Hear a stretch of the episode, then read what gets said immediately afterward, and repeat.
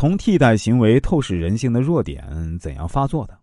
不管是在历史上，还是在我们的现实生活中啊，常常都会碰到这样的现象，那就是人一旦有了挫折的自卑感时呢，立即会想以其他东西来替代欲求的对象。有些人会故意一面肯定别人，一面又批评说：“我们的科长虽然人很好，但穿着打扮却一点品味也没有。”这句话，表面上肯定是伪装的，但其真正的含义呢，却在于指责对方的形象。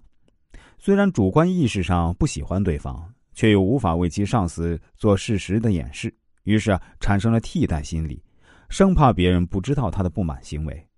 而以用所穿着服饰来丑化其形象。而非直接的人身攻击，此可谓迁怒式替代方法。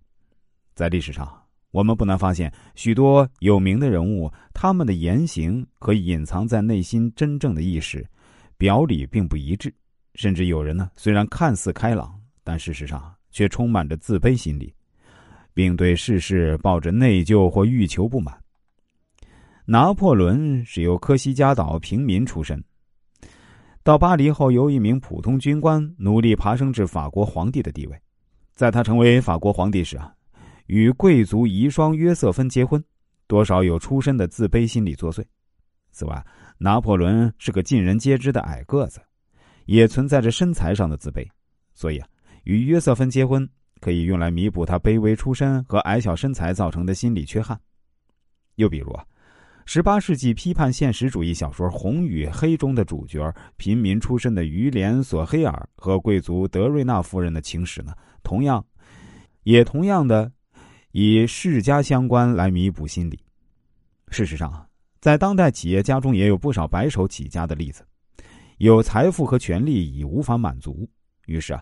坚持要与门当户对的富家女通婚，执着心态，与其自身的卑微家世不无关系。要借此弥补其内心中的自卑心理，此类的替代弥补方式不只局限于对出身的关注，甚至会发生在一切欲望和需求上。换言之啊，人在无法满足自己欲望时呢，会转而追求别的东西，以消除其对欲求的不满足，也就是将原来难以达到的目的改变为较为容易达到的目的。此种心理现象可谓之替代。